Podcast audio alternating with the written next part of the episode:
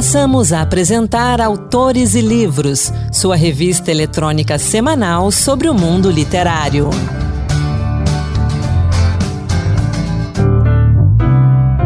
Olá pessoal, sou Anderson Mendanha, bem-vindos a mais um Autores e Livros que toda semana traz um conteúdo diferente para você do mundo da literatura.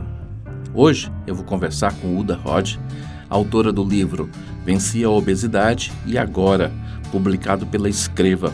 A Uda está conosco aqui no estúdio. Uda, seja muito bem-vinda. Vamos conversar então sobre esse livro, sobre seus outros livros também e sobre a Escreva. Gratidão, Anderson, pela oportunidade de estar aqui com você e com seus ouvintes.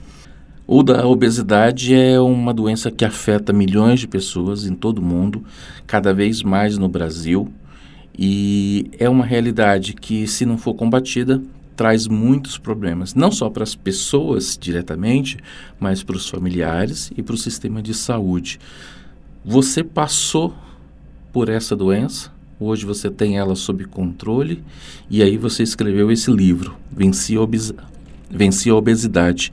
Conta pra gente o que é esse livro, como é que ele nasceu e como foi essa batalha, se a gente pode usar essa palavra, né? Essa batalha nessa guerra. Eu acredito que a obesidade é uma guerra. Ela é uma guerra que ela pode ser controlada ou desenfreada. Isso depende de cada pessoa. E quando a gente fala sobre é, a obesidade no Brasil, é um dado que nos preocupa muito, porque a gente está falando de dados do Ministério da Saúde que são mais de 96 milhões de pessoas que estão acima do peso. E isso a gente está falando de pessoas que estão com é, sobrepeso, que estão com obesidade mórbida, e a consequência disso não é só ter um excesso de gordura visceral, é você ter problemas de saúde, é você ter a sua área de convívio, é, tantos, tantos prejuízos que a obesidade traz, se a gente for analisar é, assim minuciosamente. E, e, o, e o pior disso tudo é quando a obesidade ela pode até matar. E foi isso que aconteceu com um amigo meu. E, e, e, ele foi o meu motivo de emagrecimento. E o Vencer a Obesidade e Agora, é, ele responde exatamente, ele traz uma pergunta que é esse atual momento que eu também vivo. E um ponto que você colocou é, de fato, é uma obesidade controlada, porque a gente tem que ter a consciência de que eu emagreci, mas eu tenho uma obesidade tratada, porque é uma rotina de cuidados que a gente tem que ter diariamente. Eu já estou há 13 anos que eu, que eu fiz um procedimento cirúrgico para emagrecer, mas a minha linha de cuidados é diária. E aí, por que, que eu, eu tive o objetivo de escrever esse livro?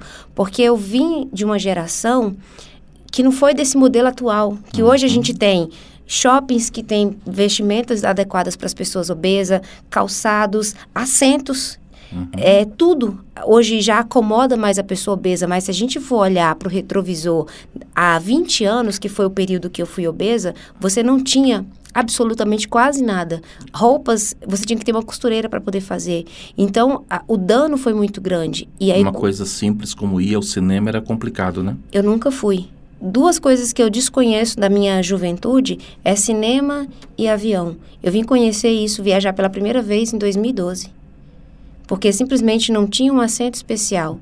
Não tinha uma legislação, outra, outro constrangimento que também passava à época, que agora já existe uma lei, eu acredito que a lei entrou em 2019, 2009 em vigor, que foi a lei dos assentos para pessoas uhum. obesas.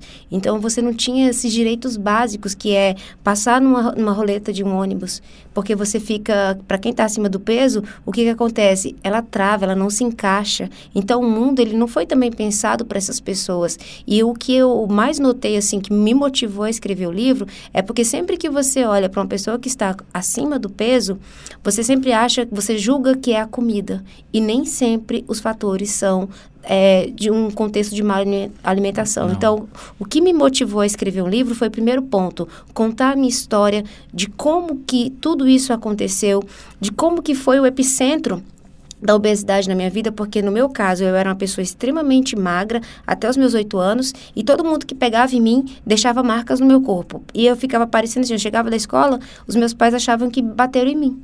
E eu era magra. E como meu pai tinha uma farmácia naquela época, o que que ele falou assim, eu vou eu vou, vou, vou engordar essa menina, vou dar multimistura para ver se ela engorda. E aí, ele me deu anabolizante. No que eu tomei todos esses compostos é, para anabolizar, o meu corpo ele entrou numa disfunção e eu comecei a engordar, passando ali pela adolescência. Então, eu passei da minha adolescência até a minha juventude, por volta ali dos 26 anos, acima do peso. Então, foi um, um, um processo que muito doloroso e quando optei assim durante toda essa jornada fiz todas as tentativas para emagrecimento com medicamento com mudança de alimentação com tudo assim a cirurgia ela foi a última opção ela não uhum. foi a uhum. primeira mas o que me fez assim realmente falar assim ou eu mudo ou eu morro foi no dia que o Emerson faleceu com uma parada cardiorrespiratória em decorrência da obesidade aquilo me assustou Conta pra gente quem era o Emerson. O Emerson, ele era um amigo meu que morava em Santo Amaro. Ele tinha mais ou menos 140 quilos. E ele não tinha uma vida, é, uma alimentação saudável. Ele tinha uma vida, assim, bem disfuncional do contexto, assim, para se cuidar. Uhum. Mas só que teve um dia que ele passou mal, teve um desconforto e foi para o hospital. Chegando na porta do hospital, ele teve uma parada cardiorrespiratória. E aquilo, quando chegou o comunicado da família, o Emerson faleceu e eu perguntei o que, o que foi. Ele falou assim: foi uma parada. Só que não foi simplesmente uma parada. Foi o corpo que não suportou o excesso de peso. Uhum. Então aquilo me fez mudar. A partir daquela, daquela dor, eu falei assim: opa, eu sou a próxima. Então esse sentimento de você receber uma, uma senha você você se assusta, mas só que aí você tem você está numa bifurcação. Qual é a decisão que você toma a partir dali? Depois desse dia, depois que eu superei o luto, eu falei, agora eu vou me cuidar. E aí eu fui buscar o que, que tinha de novidades na, no Brasil naquela época para a gente poder emagrecer. Que foi na época que, quando eu fiz a cirurgia bariátrica, ela ainda estava em fase de pesquisa clínica. Ela ainda não era um procedimento autorizado, uhum. é, tanto no, no, sistema público quanto privado. Então, ainda estava em fase de pesquisa, mas algumas pessoas já tinham feito e tinham tido sucesso. E aí foi quando eu decidi, falei assim, não, eu vou tentar fazer. Fiz todos os procedimentos, que também não é simples. Não. Assim, simplesmente assim, ah, eu quero fazer a, a cirurgia bariátrica. Não é tão simples. Você tem que passar por avaliação, precisa preencher todos os requisitos e ainda tem um outro detalhe, que é, aqui, que é o que eu vivo atual, atualmente. Você preparou a sua cabeça para comer pouco? Porque é aquela questão, você Pensar vai... Pensar magro, né? É. E você pensar que, por exemplo, você comeu um prato cheio, de repente você vai comer um pires.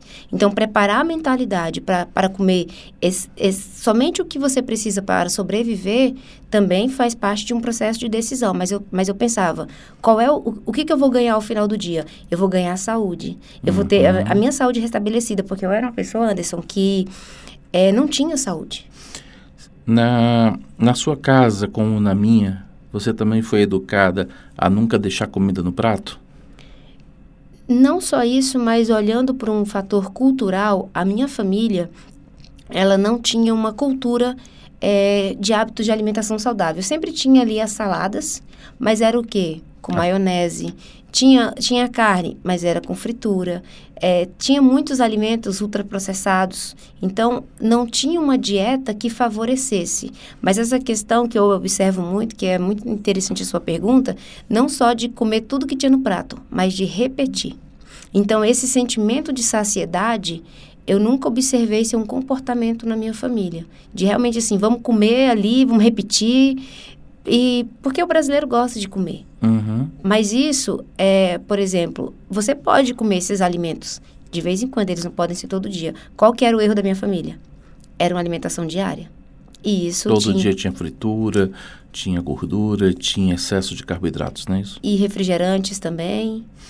Você conta no livro que você passou pelo bullying, você está contando aí que nunca entrou num avião na, né, na adolescência e juventude, não foi aos cinemas, é, as dificuldades de transporte público, né? E nenhum desses elementos foi o gatilho para a decisão de mudança de atitude. Precisou uma coisa forte, né? Que foi a morte do Emerson para você começar a mudar de vida.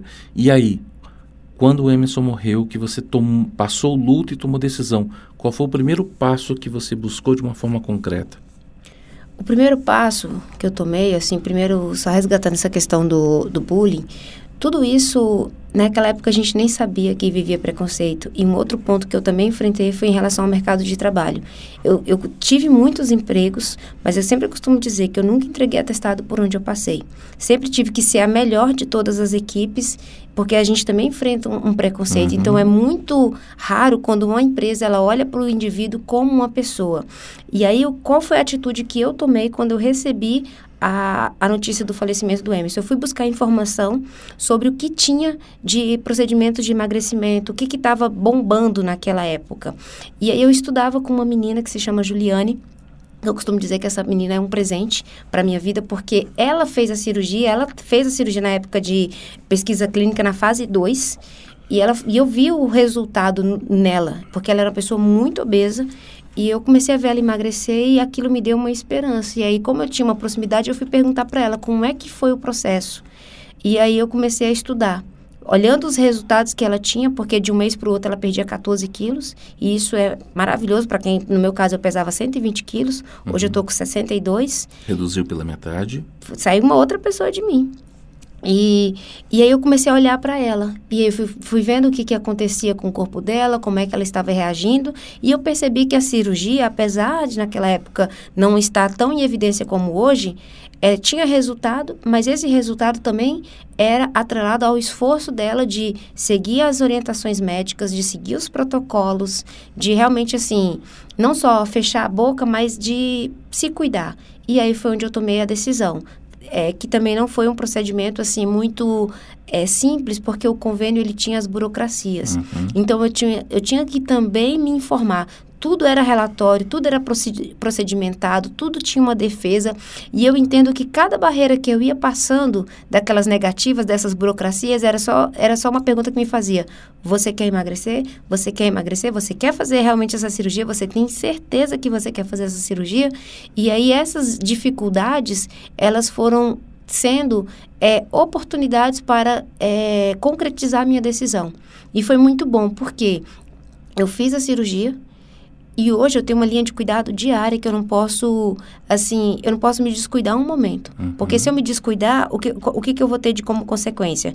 Eu vou ter uma desnutrição, eu posso ter uma recidiva, que é o reganho de peso, porque uhum. eu já uhum. como praticamente como uma pessoa é, que tem ali o seu... Porque o nosso estômago tem em torno de 4 quilos, ele aguenta de 4 quilos de comida eu posso comer isso, tudo, mas eu, o que, que eu posso ganhar? Eu posso eh, voltar a engordar. E isso eu não quero. Por isso que eu sempre trago o meu e agora, que eu coloquei no livro, é exatamente isso. Eu posso, mas eu decidi não querer voltar.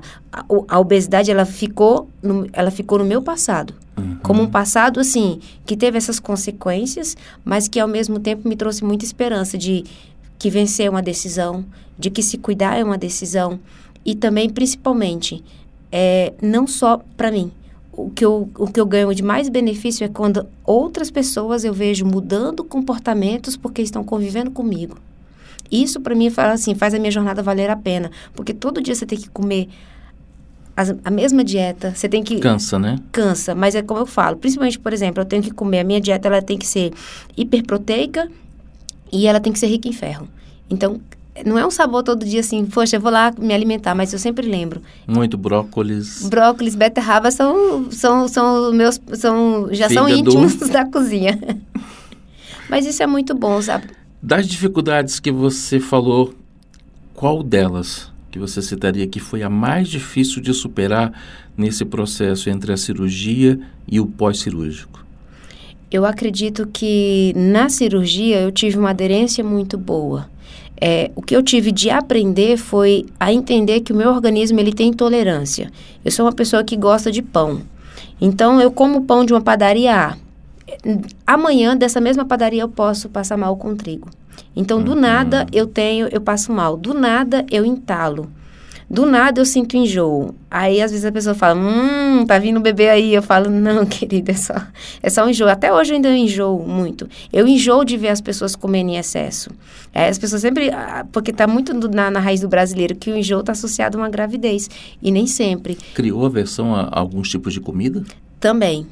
Cheiros, mas isso tudo, por exemplo, eu não consigo me adaptar com comida muito gordurosa, com comida com a muito forte, assim, por exemplo, essas carnes, assim, por exemplo, carne de bode. Eu não sei o que é uma carne de bode. Uhum. É, então, essa, essa adaptação cultural, ela foi um desafio. Então, eu fui entendendo como é que meu corpo funciona, como é que é a, a, a dieta que a nutricionista pre prescreve e a que o meu corpo tem aderência. Então, eu tive que buscar informação para que eu pudesse fazer essa junção, porque já que vai ser uma jornada por toda a vida, essa jornada precisa ser leve. Eu acredito que é, você citou pontos que são difíceis é, e, e, faz parte do meu e agora. Não foi só lidar com a redução do excesso de peso, foi receber o meu novo corpo. Porque quando eu emagreci, o que, que ficou de consequência? O excesso de pele. Uhum. E aí, se eu já tive um processo de autoestima que eu precisava me amar como uma pessoa de 120, eu precisava me amar uma pessoa de 62 quilos, mas com 10 quilos de pele extra. Então, era você sentar e, de repente, a sua barriga tem um avental e você colocar aquela pele do lado para ver se ela se encaixava no seu corpo. É você verificar que o seu seio caiu e você se olhar no espelho e você falar, essa é a minha nova versão. É você se amar nesse modelo que foge aos padrões da sociedade do corpo perfeito.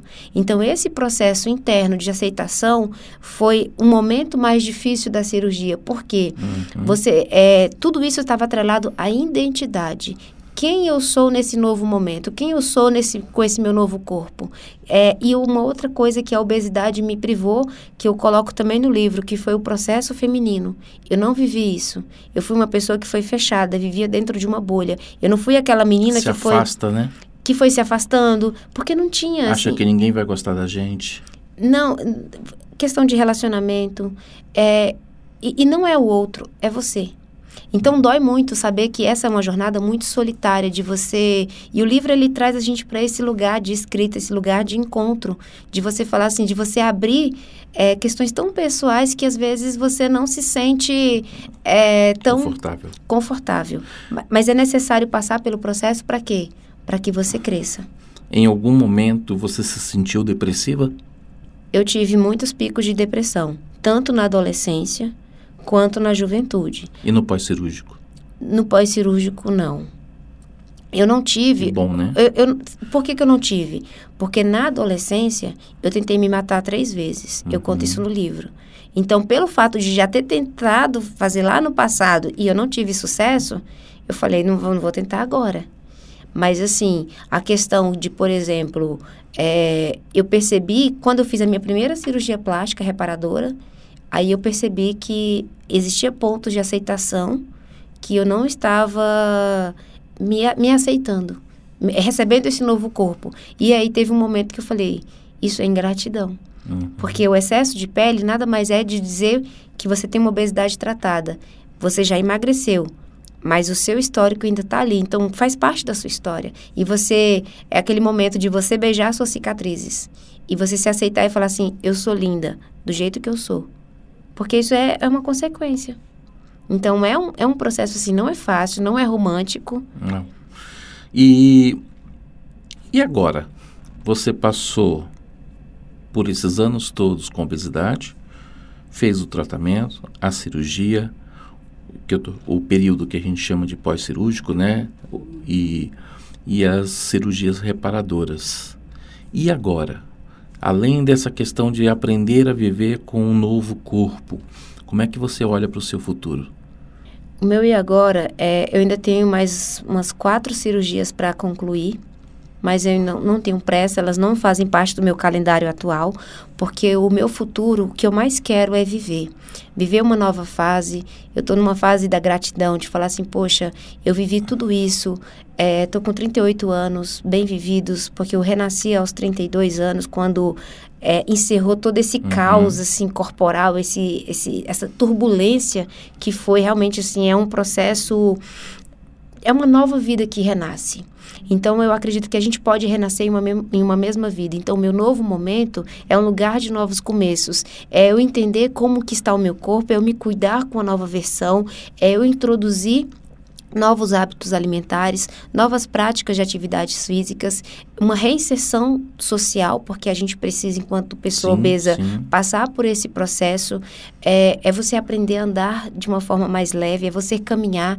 É, o meu e agora, ele faz parte de um processo de viver com leveza e, especialmente, não só para mim, mas para ajudar outras pessoas que também precisa passar por esse processo, porque eu sei que eu consegui emagrecer porque eu tive uma mão amiga que segurou na minha mão e falou assim: o caminho é esse. Quem foi? Uma delas foi a Juliane, porque eu vi Uhum. o emagrecimento dela e a partir dela eu tive uma referência.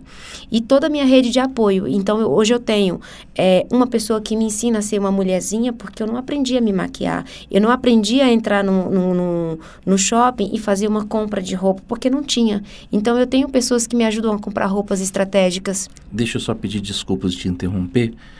Você está falando disso e eu tenho que perguntar agora, no meio dessa sua fala, aí você complementa.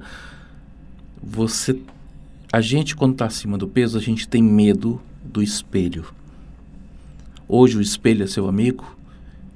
É, durante toda a minha vida eu nunca tive espelho no meu Nunca quarto. gost... A gente não gosta de olhar no espelho. O espelho sempre foi do rosto para cima. E hoje no meu guarda-roupa eu tenho um espelho enorme que eu faço questão de todos os dias parar e me ver e dizer: você tá bonita. Porque a primeira cantada tem que começar da gente. Uhum. Desculpa ter te interrompido, mas aí, porque vai nessa sequência, você falou que teve que se aprender a ser feminina, a se maquiar, a poder entrar num shopping e comprar uma roupa mais sexy ou sensual, alguma coisa assim. E tudo isso parte dessa amizade e desse relacionamento com o espelho, né? Passa dessa relação, porque o espelho nada mais é que a projeção daquilo que está dentro da sua alma. É você se olhar e você falar assim: essa sou eu. E, e é um processo de identidade, porque a cada vez mais a gente vai procurando se enca encaixar nossa vida na vida do outro. E isso não dá certo. Não é porque você tem uma barriga sanfonada, que às vezes a gente até chama assim, nos homens a gente chama de buchinho de jiboia, é seu. Ele é sua vida. Então, isso é, é um processo que a gente precisa se amar. E não é romântico, mas é, é, é- é essencial, por quê? Porque quando a gente está bem, a gente muda o nosso ambiente, a gente muda a nossa vida.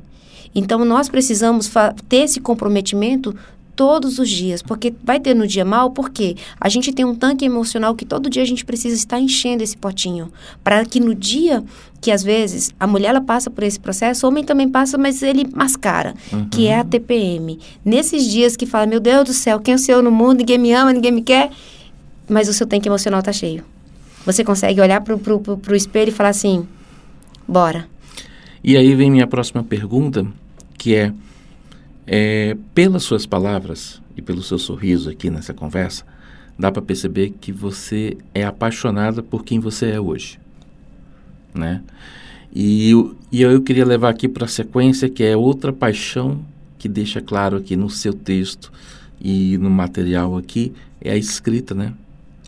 É, Você, além dessas dificuldades todas que você passou da- de forma pessoal com o seu corpo e, com essa batalha contra a obesidade, você também batalhou para fazer uma faculdade da qual você desejava e gostava, se tornar uma escritora, uma empresária e criar a sua própria editora para ajudar outras pessoas a, a escrever também.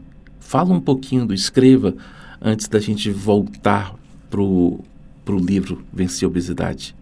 É, esse ponto de falar que eu me tornei apaixonada por mim mesma só foi possível porque um dia eu quis tirar essa vida. E eu entendi que tinha um propósito acima de tudo, porque uma pessoa que tenta ceifar a própria vida e dá errado, Uhum. mas é aquele errado que deu certo. E na escrita eu encontrei o meu porto seguro, o meu refúgio. E eu sempre soube quem eu deveria ser, porque eu sempre fui uma menina, já que ninguém queria ser minha amiga, os papéis, os cadernos, os diários, eu gostava de escrever. Por isso que eu falo muito para todas as pessoas, todos os dias, escreva a sua história, o quão linda a sua vida é, o quanto de narrativa você tem. E o mais legal de tudo é porque todos os dias estamos escrevendo os capítulos novos, ela não se esgota, a vida é intensa. E aí nessa intensidade eu sempre sonhei ser escritora, mas eu nunca encontrei um apoio adequado de falar assim, poxa, vou cuidar dos seus sonhos, porque a gente quando fala assim, quero publicar meu livro, parece que na cabeça de alguém tem uma editora ali de portas abertas falando, vem aqui, bebê, que eu vou publicar o seu livro e eu vou te fazer famoso. É assim. Não é assim, é um mercado secular é um mercado conservador em alguns pontos, já melhorou muito. A pandemia fez um, um processo de expansão, mas a gente ainda sente que em alguns mercados a porta está fechada. E aí eu entrei num processo de autoconhecimento, eu mergulhei fundo, entendendo os processos editoriais, os processos de escrita do livro, como é que o mercado funciona e eu decidi montar minha própria empresa. Mas por quê? Porque a gente também tem projetos é, de impacto social que cuida de pessoas negras, pessoas com doenças raras, mulheres e pessoas idosas, e eu não fui vendo que esse público se encaixava nas grandes editoras. E a gente, hoje, o que me move, o que eu mais amo fazer é conectar as pessoas no mercado editorial. Então, a Escreva, ela se tornou uma editora especializada em novos autores, onde a gente ensina, desenvolve, acelera pessoas que querem percorrer por esse mesmo caminho que eu passei, que é aprender a escrever um livro, chegar no mercado editorial, passar por uma Bienal, porque, assim, se a gente for olhar para as nossas conquistas, a gente já deu palestra na Bienal, atualmente a gente conseguiu fazer incorporação nas livrarias, que é a última ponta que uhum. o livro uhum. precisa. Então, você também... Que é uma das grandes dificuldades, a gente fala aqui no Autores e Livros, Quantos autores falam que conseguem até publicar, seja de forma independente ou não, ou como editor independente, mas quando chega no ponto de distribuição, o livro não chega na mão do leitor? Não chega e ainda tem um detalhe: se você for entrevistar todas as pessoas, e isso não é baseado em achismo, é pesquisa, na cabeça do leitor, ele quer a livraria. Ele pergunta onde que Sim. eu acho. E, e, principalmente nesses grandes mercados eletrônicos também, de comércio eletrônico, que por conta das campanhas, as pessoas falam, poxa, se meu livro estiver ali, tá bombando. Então, é um processo que o que, que a gente traz para o autor? De é, é uma trilha de aprendizagem para mostrar para ele como que funciona, que ecossistema que ele está inserido. Porque você tem a sua rede de apoio, você tem a sua rede de negócios, mas você também tem parceiros de distribuição e cada um é uma linguagem. Cada um é, um, é, é, um, é uma, uma forma de você trabalhar com ela e o período. Porque eu sempre costumo dizer algo que, que, eu, que eu mais amo no livro. O livro, ele tem, o cozimento dele é lento. Ele tem uma performance diferente. Ele não é rápido igual o dia de hoje, que você já lança e já vira um sucesso, uma explosão. O livro é que nem vinho. É. Né? Tem que fermentar, tem que cuidar, tem que deixar guardado para depois você poder abrir e experimentar. E é por isso que eu mais amo esse mercado, porque é, é um mercado onde você não é, por exemplo, ele, ele mostra pra gente, tipo assim, a sociedade é muito veloz, só que eu não, porque eu vou no passo da vida. E uma outra questão é que também tem essa riqueza da diversidade, porque praticamente todos os assuntos rendem uma boa história, basta que você tenha um direcionamento. Então não fica com aquela questão assim, será que existe um lugar para mim? Porque foi, isso eu me fiz essa pergunta durante muitos anos. Será que existe esse lugar para mim? E eu acredito que eu vivi uma semana, não sei se eu posso contar, mas eu vivi uma experiência muito legal semana passada, porque estava tendo, a esplanada estava fechada, eu falei, eu vou de metrô. Aí eu fui de metrô, aí estava no meio do metrô, a menina, licença, você é a Uda? Eu falei, sou. Eu falei, eu te sigo nas suas redes sociais, eu vi que você lançou um livro, aí eu... Que alegria, né? E eu querendo pular no metrô, eu falei, ai meu Deus do céu, meu sonho de uma década deu certo. Porque assim, poxa, uma pessoa comum, que, que eu nunca vi na vida, parou e me reconheceu. Então, assim, fez toda a jornada valer a pena. Mas isso não foi um, um processo de dois não. meses, isso é uma vida. Então, eu acredito que o livro, ele traz a gente para esse ponto de maturidade, de que as coisas elas têm um ritmo próprio e a gente precisa respeitar esse ritmo. E, e, principalmente entendendo como que cada autor funciona. Então, dentro da Escreva, a gente trata os autores na individualidade do propósito de cada um, do destino. Não é simplesmente assim, ah, você tem muitos autores. Não, cada autor ele tem um propósito, tem um objetivo, tem um público, tem um leitor. Então, a Escreva, ela traz isso e, e se tornou um projeto de vida. E não só um projeto meu, porque agora ele está sendo gestado por outras pessoas. E a gente entendeu que a gente cuida de pessoas e cuida de sonhos. E sonhos que deixam legado para outras pessoas. Então, eu acho que isso é muito rico, de, de olhar para uma pessoa que sempre sonhou. E eu costumo dizer, eu, bato, eu falo muito isso todos os dias, o meu sonho deu certo. Porque um dia eu sonhava viver tudo isso e agora a gente está vivendo. Existem os desafios, mas eles são desafios bons. Mas o que está por detrás de tudo isso é o legado que a gente está construindo para a nossa sociedade de aumentar a participação de novos escritores no Brasil. Que por mais que as pessoas falem, o brasileiro não gosta de ler, o brasileiro ele está buscando o livro errado, porque todo livro tem um leitor. Uhum. Uda, para a gente encerrar, onde é que o nosso ouvinte encontra você e também a escreva nas redes sociais? Vocês podem nos conectar no arroba udarod ou então arroba editorescreva e vai ser um prazer tomar um café virtual com vocês. Só para explicar, Ulda se escreve com H e Rod com R, né? Isso, H-U-L-D-A-R-O-D-E. Tá certo, então. Ulda, obrigado pela conversa, obrigado pelos esclarecimentos, né? Parabéns para você, não só pela vitória com relação à obesidade, mas também pela vitória com o trabalho com a escreva, né? Escrevendo seus livros, é, ajudando outras pessoas a realizar seus sonhos como escritores. Parabéns por tudo isso. E eu encerro aqui a nossa conversa deixando o convite. Assim que você tiver um outro livro e outros projetos, entre em contato com a gente, vamos voltar para conversar. Gratidão por esse espaço, por realmente estar tá semeando e incentivando novos leitores. E o Autores e Livros Dose Extra vai ficando por aqui. Obrigado pela sua companhia. A gente volta semana que vem e eu deixo o convite. Dá um pulinho nas plataformas de podcast ou no site da Rádio Senado, senado.leg.br barra rádio e acompanhe os programas anteriores. Um grande abraço para todo mundo e até a próxima. Boa leitura. Acabamos de apresentar Autores e Livros, sua revista eletrônica sobre o mundo literário.